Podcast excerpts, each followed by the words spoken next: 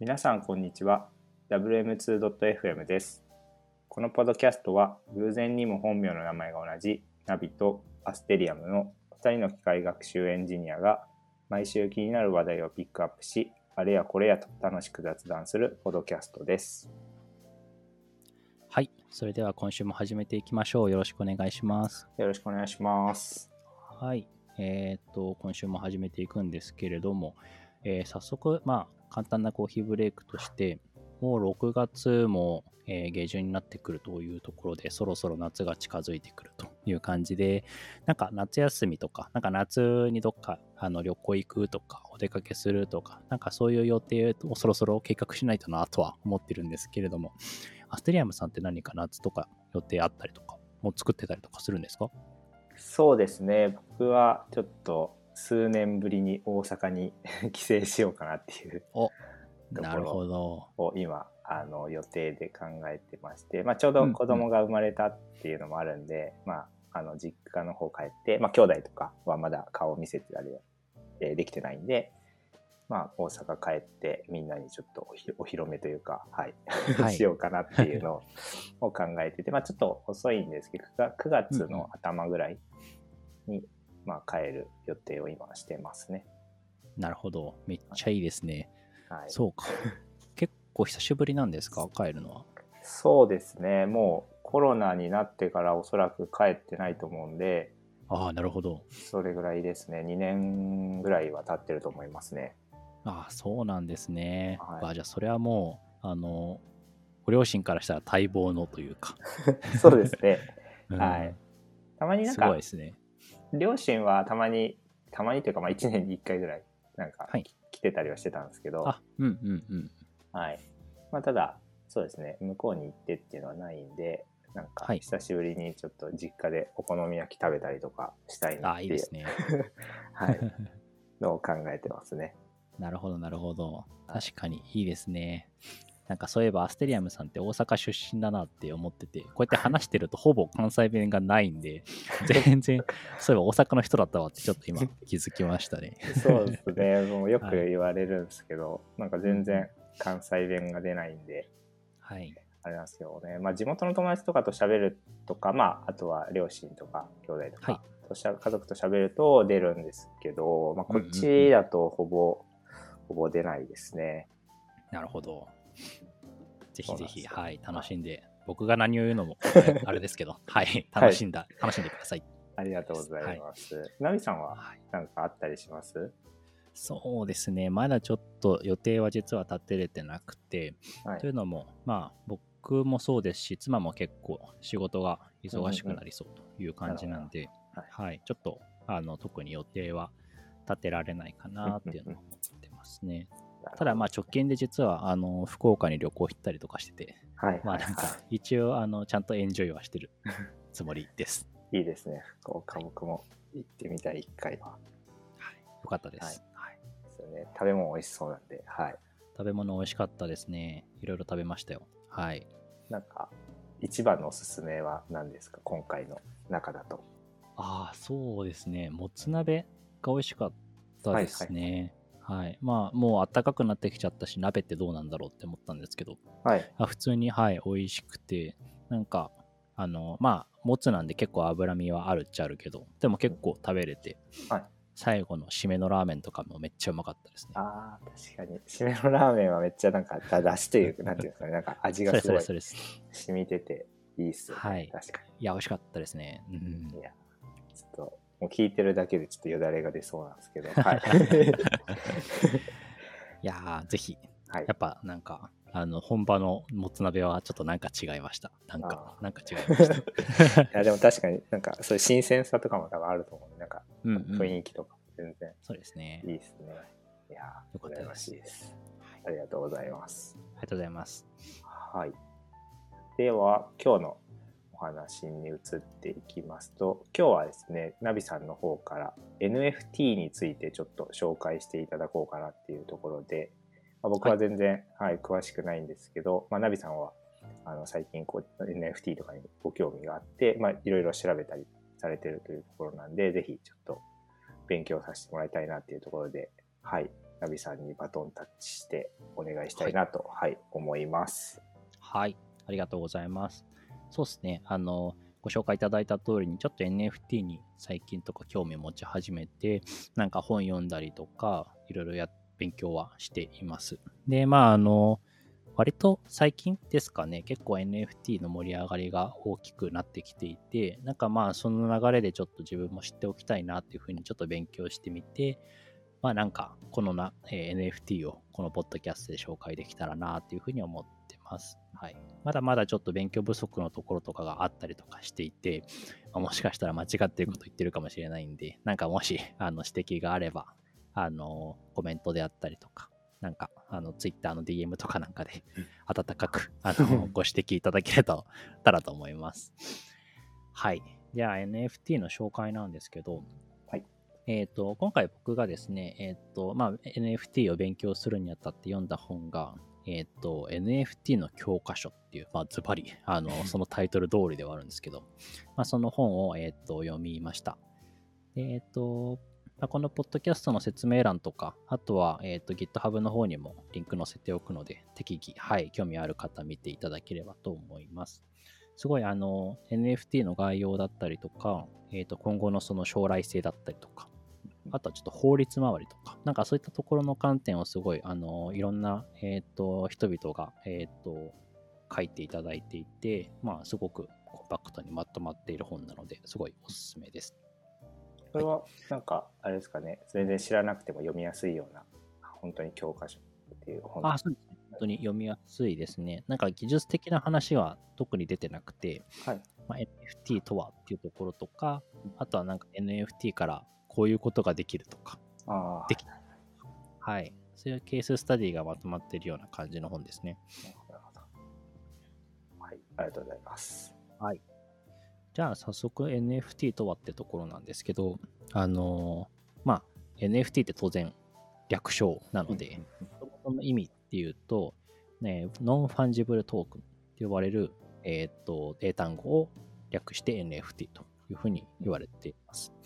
で、この non-fungible token っていうのは、直訳すると、あの代替不可能、交換不可能なトークンっていう意図で、で、このトークンっていうのも、すごい言葉尻、あの、いろんな意味を持たせていて、もともとは印とか象徴とか、そういう意味で使われてるんですけど、まあ、この NFT の、えーと、トークンというのは、まあ、紙幣とか資産とか、なんかそういったニュアンスで使われることは結構多いですね。まあ、いろんな、えーと、本とかサイトでいろんなこと言われてるので、ぶっちゃけよくわかってないところあるんですけど、まあ、漠然とした資産とか、まあ、究極物みたいな、そういったニュアンスで良いかなと思っています。でなので雑に言うともう唯一無二のデジタル資産っていうような形で NFT っていうのが捉えられてるっていう感じですね。なるほどですね。はい。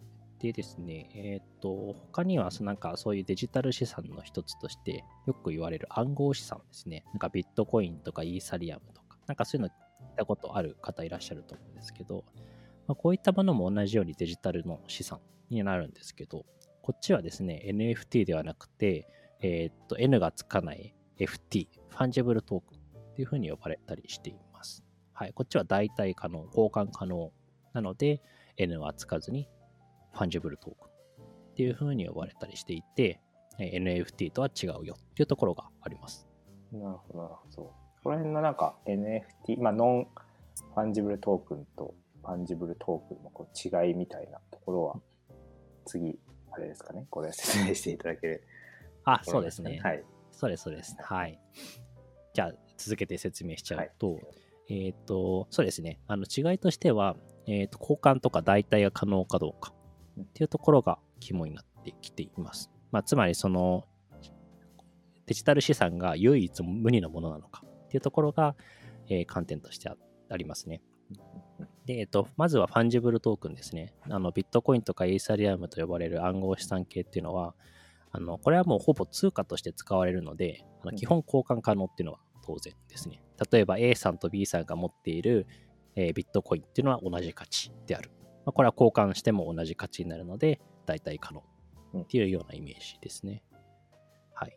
これは、えっと、 fungible token です。一方で、あの、唯一無二性ってどういうふうなものかっていうと、まあいろんな具体例があるんですけど、例えば普通の野球ボールと、あとは、まあ、クライマックスシリーズでめあの逆転のホームランとなったもう超貴重な野球ボールもう超貴重なって言っちゃってますけど あのそういったなんかあの例えばそういうあのイベントがあってその時にえっ、とまあ発生した野球ボールとかそういうのってもう他の野球ボールと基本的には違うじゃないですか、はい、そういった、えー、唯一無二なそういう情報っていうそういうのがあるかどうかっていうのが、まあ、大体不可能交換不可能っていう感じですね。なので、まあ、あの誰々さんのサイン入りみたいなとか、なんかそういうような、えーと、価値を持ってるっていうところを、えっ、ー、と、デジタル資産にもつけようっていう感じで、えっ、ー、と、NFT みたいな形で表現がされていますね。うんうん、はい。なるほど。じゃあなんかこの限定品のとか、はい。なんかそういうのも、あれなんですかね。これの一種っていう感じなんですか。そうです。おっしゃる通りですね。はい。なるほど。まあ、唯一無二っていうよりかは、まあ、例えば、あの期間限定で限定100個とか、なんかそういう、あの、なんていうんですかね、あの限定とか、そういったところをあの担保できるっていうのが NFT の一つの、えー、っと、特徴だったりしますね。はい、なるほど。はい。わかりやすい。はい。はい。ありがとうございます。そんな感じですね。はい。じゃあ、まあ、今までできてなかったのはなんてって思うんですけど、まあ、あのデジタル資産ってもう基本的にそのパソコンとかあのコンピューターとか使われてる方はご承知の通り簡単にコピーとか複製とかできちゃうんですよね。なんか例えばネットから何かしらの画像を取ってきてそれをコピーしてみたいなところってもうあのマウスとかキーボードで簡単にできちゃうのであの無限に増殖できちゃうっていうのがあります。はい、だからまあ当然あの何かあのデジタル資産としてなんか自分がめっちゃかっこいいあのキャラクターとか絵を描いたでそれをネットに公開したってやってもいろんな人からコピペされてあのいろんなところで使われちゃうみたいな。なんかそうなってくるとまあ当然唯一無二性っていうのはよくわからない。誰かがあの嘘ついてこれ自分が書いたぜって言っちゃうともうそれは証明できないみたいな、はい、そんな感じなので従来はできなかったんですけどあのまあ今回今回というかあの最近ではこのブロックチェーンっていう技術を使うことによって、あのその、えー、代替不可能、交換不可能な、えーと、情報をつけることができる。まあ、それが NFT というふうに、えー、表現できるようになったっていうのが一つの、えっ、ー、と、なんていうんですか、ブレイ、一つの、まあ、あの、快挙というか、あの、そういうような特徴がありましたね。まあ、あの、この NFT の教科書でいうと革命的とかって呼ばれたりするんですけど、はい、はい、そんな感じで、えっ、ー、と、すごい、あの、ブレイクスルーな現象ですね。なるほど。これってなんか、あの、よく画像とかだと、例えば、なんかあの C マークみたいな、あの、はい、B ライトのマークが入ってたりすると思うんですけど、なんかあれも、あれはなんかまた違うんですかね？その、ああいうのってあれがあると、まあ、オリジナルっぽいというか、まあ、でもあれでも一緒なんですかね、うんうん、結局は。そうですね。まあ、その上位互換みたいなイメージになるのかなと思います。結局、その C マークっていうのは、えー、と誰がいつ、どのタイミングで付与したかっていうのはわからないじゃないですか。まあ、かそうですね。はい。で、ブロックチェーンを使うとそれが全てわかるんですね。あの何かの ID をつけるイメージではあるんですけど、はい、例えばこの、えーとデジタルのえー、っと、まあ、何か描いた絵絵とか絵画とか、そういったものを、まあ、えー、っと、NFT 化することができて、そのタイミングで、はい、あの、誰がいつ、どのタイミングで描いたかっていうのを、まあ、署名する感じですね。はい、はい、あの C マークみたいな感じ。ああ、で、そうすると、はい、あのその絵を例えば誰かが買ったりとかすると、その署名も当然あの価値として、えーと生きてくるので、あのまあ、買った履歴とかも全て公開されているので、あのこれは自分のものだって嘘がつけないみたいな、はい、そんな感じのものができるので、まあ、デジタルなのに唯一無二性っていうのを表現できるっていう感じですかね。なるほど。確かに。なんかこの NFT の、まあ、こういうアートとかも最近売買され始めたりするのをニュースで聞いたりするんですけど、それもあれなんですかね、このこう、まあ、誰が作ったかっていうのはもちろんなんですけど、まあ、その購入した人、はい、で、その購入した人がさらにこう売るみたいなのもあると思うんですけど、そういう情報ももう随どんどんこう蓄積されていくみたいな感じなんですか？そうです。おっしゃる通りです。なるほど。はいじゃあまあ、ね過去の履歴とかも全部わかるから、まあ、結局それを見ると誰がオリジナルのものを作ったかとか、まあ、そういう情報はいろいろと出てくるって感じなんですね。そうです。おっしゃる通りです。はいな。るほど。ですね。それを実現しているのがブロックチェーンと呼ばれるものですね。はい。で、まあ、ブロックチェーンっていうのもかなり奥深くてですね、えっ、と、まあ、雑な言い方をしてしまうと、まあ、の管理者がいないような、まあ、分散型の台帳と呼ばれるものが、まあ、ブラックブロックチェーンの定義みたいな形で言われてたりとかしていて、まあ、もちろんあのいろんな定義があるので、一つの例としてはあるんですけど、あのまあ、こういった、えー、と取引の履歴であったりとか、まあ、その取引の、えっ、と、なんていうんですかね、匿名性とか、なんかそういったところとかが担保されていて、まあ、改ざんとかコピーとか、そういったところですね。例えば、誰々さんが誰々さんに、えっ、と、何々を渡したみたいな、そういった、えっ、と、情報を、まあ、基本的にはブロックチェーンの方で、まあ、蓄積されていくんですけど、まあ、その情報を改ざんしたりとか、コピーすることは基本的にはできない。であったりとか、まあ、そういった情報が誰でも見れちゃうっていうところがあるので、まあ、嘘がつけないっていうところがあって、まあ、そういった背景から、えーと、NFT におけるその交換不可能、代替不可能っていうところを担保できるっていうベースの技術がブロックチェーンっていう感じですね。確かに、あれですもんね、その、購入者とか、まあ、もちろん作成者もですけど、そういうのが改ざんできてしまうと、確かに、あの、もう誰が結局本物かどうかっていうのを担保できなくなるんで、そこがすごい大事ですよね。うんうん。はいそうなんですよ。はい確かに。それがまあ従来のものだとなかなかむずか、まあ、技術的にも難しかったのが、まあ、ブロックチェーンだとそういうのが実現できるようになって、まあ、はいこういうのがもり、うん、こういう NFT とかにまあ適用され始めてるっていうような感じなんですかね。そうですね、そうですね。まさにおっしゃる通りで。もう本当に雑な言い方しちゃうと、まあ、あのデジタルデータはデジタルデータで、今も昔も同じではあるんですけど、それに対してプレミアというものをつけることができたっていう感じですかね、ニュアンスとして。ニュアンスとしては。はいはいはい。なるほど。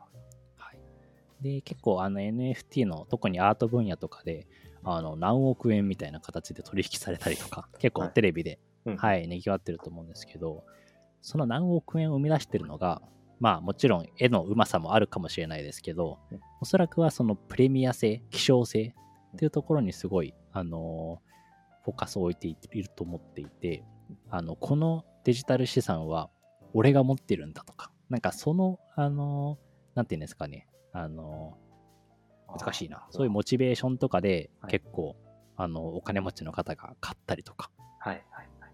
するっていうのはあって値段がつり上がってるっていうのはなんか聞いたことはありますね。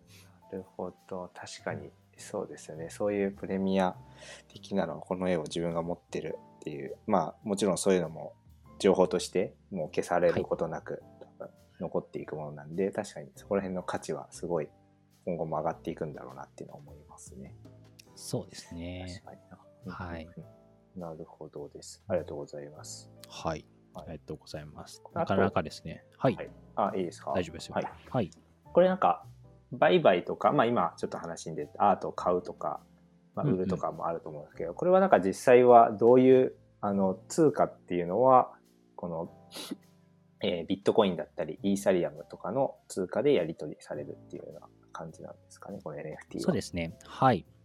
あの、合ってます。なるほど。あの、NFT を、えー、と扱うマーケットプレイスみたいなのがありまして、はいでそこで購入されているあの通貨か、そこで、えー、と使われている通貨が基本はそのビットコインとかイーサリアムとかが多いですね。イーサリアムが多いのかな？はい。なるほど。なので、まあ、買うときになったら、あのその暗号資産を、えー、と交換できるアカウントとかを作って、で日本円とその暗号資産ですね、イーサリアムとかを交換して、はいでその交換したイーサリアムで NFT を買うみたいな感じです。はいはいなるほど、わかりやすいです。ありがとうございます。はい。ありがとうございます。まあでも確かにその変換だとあれですよね。まあまだまだちょっと手数料とかがやっぱいろいろ大はい。変そうだなっていうのもありますし、ちょっとまあ、そうですね。あれですね、その交換の煩雑さもちょっとまだまだありそうだなって思いますね、確かに。いや、おっしゃる通りですね。うんうん特にこの NFT の教科書とかでも、まあ他のところでもよく言われてるんですけど、手数料問題っていうのは結構大きいらしくて、やっぱり。うんうんうん。まあそこが、えっ、と、はい、あのーなんていうんですかね、NFT の発展をちょっと妨げてるんじゃないかみたいなことが結構書かれてたりとかはしてます。今はどうなんでしょうね。ちょっと、また変わってるかもしれませんが。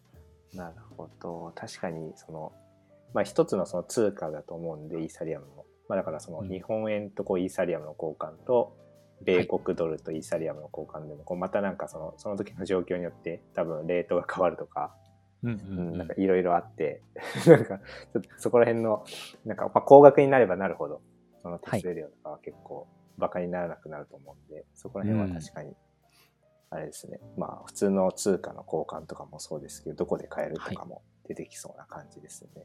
そうですね。いや、おっしゃる通りです。はい。なるほど。はいありがとうございます。はい。ありがとうございます。ですね。で、まあなんかあの NFT の説明はこんな感じで、じゃあなんか将来的にどんなことができるのかとか、今できてるのかみたいなのも、この NFT の教科書では多分に書かれてまして、まあ、結構 NFT× ほにゃらら、なんかあの既存の産業と NFT を掛け合わせた取り組みっていうのが結構活発になっていて、あの、いろいろと例が挙げられていました。まあ、あの、我々、まあ、なんていうんですかね、テレビでもよく行われてるあの内容で言うと、まあ、アート、あの絵画絵画とか、NFT× アートとかは結構身近かなっていうふうに思うんですけど、他にもスポーツとか音楽とかゲームとか、あとはまあゲームにちょっと近いかもですけど、メタバース系とかはもう結構この NFT と相性はすごい良くて、はい。そのあたりでの発展性っていうのはすごい期待されてたりとかしますね。うん。なるほど。確かになんか、まあ、音楽とかは、まあ、曲っていうのがちょっとわかりやすい気もしますし、まあ、ゲームは、ゲームはなんかあれなんですか、ゲーム内のものとか、そのゲームそのものとかなんですかね、これは。なんか紹介が。そうです。ね。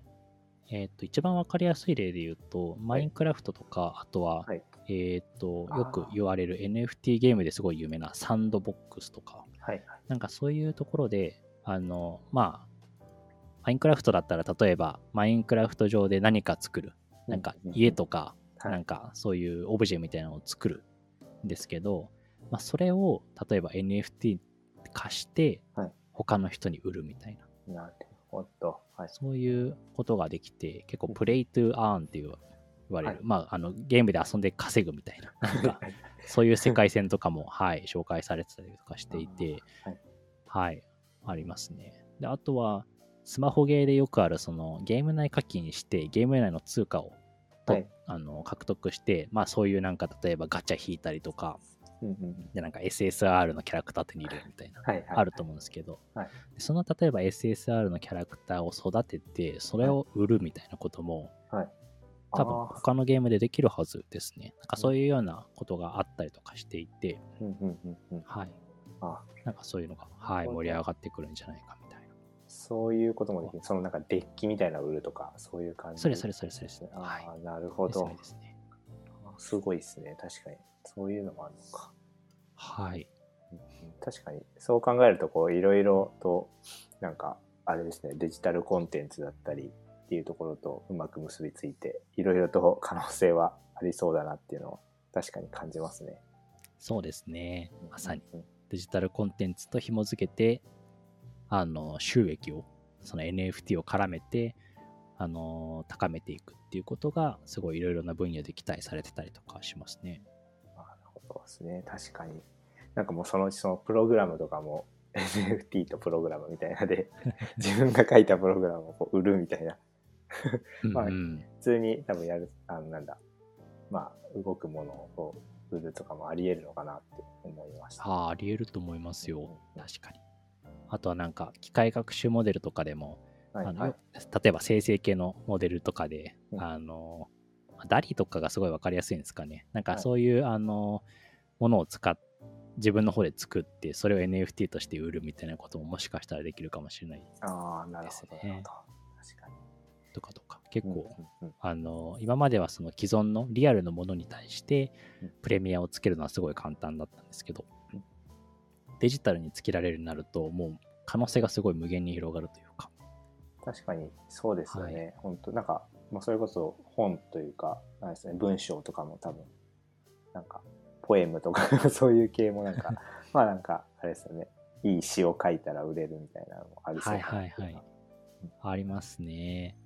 そうですね。例えば、あ、そうですね。今の話に近いのが、あの、ツイッターで一番最初に発せられたツイート、はい確か当時のその CEO のジャック・ドーシーっていう人かな、あがあのツイートしたやつも NFT として売られてて、確か3億ぐらいの値段がついたとか、なんかそんなことがあったりとかしていて、確かに。ありましたね。確かに。そうだ。そういうのはすごいいい例ですね。確かにそうですよね。うんあそこら辺も今後、いろいろともっと発展すると、まあ一般の人とか、普通の人でもそういうのが売買してっていう世界が広がってるかもしれないですね。そうですね。はい。ななるほど。いやー、すごい、ちょっと可能性をすごい今日お話聞いて、はい 思いましたね。NFT の。はい。おありがとうございます。はい。ありがとうございます。はい。他は大丈夫ですかね？なんか。そうですね。なんかいろいろと紹介できたかなっていうふうに思うので、もし何か気になることとかがあれば、はいぜひぜひ、あの、Twitter の DM とかで、はいはい、ご連絡いただければと思います。はい。そうですね。なんか NFT すごい今日、ナビさんの話聞いて、あの、多分なんかかいつまんで話いただいたと思うんですけど、すごいわかりやすくて、なんかちょっとこの教科書みたいな、まあ、さらっと読んでみたいなっていうちょっと気持ちが湧いてきましたね。ありがとうございます。ぜひぜひ。はい。で、まあ、確かに今ホットなこう話題でもありますし、なんかまあ、なんですかね、さらっと概要だけでも知ってるとまた違ったこう見方ができるかなと思ったんで、うんすごい今日は、ね。はい、いい紹介をしていただけたかなと思います。はい。はいあ。りがとうございます。はいやっぱり、まあ、ゆなんていうんですかね、こう盛り上がってる中で、ちゃんとした知識つけたりとか、あとは自分でちょっと買ってみるみたいな、なんかそういうふうなことで、正しく NFT を理解して、正しくその将来性とか、なんか面白そうだなっていう感想を持つだけでも、また違った見方ができるのかなっていうふうに思うので、まあ、僕も引き続き勉強しながら、あの NFT に関しての知識ですかね、そういうのをしっかりと勉強したいなっていうふうに思いますので、もし興味がある方がいれば、ぜひこの機会に勉強、勉強っていうとあれですね、あの はい。ぜひ NFT を、はい、あの、見てみたりとか、まあ買ってみたりとかしていただくと、世界が広がるかもしれないですね。はい。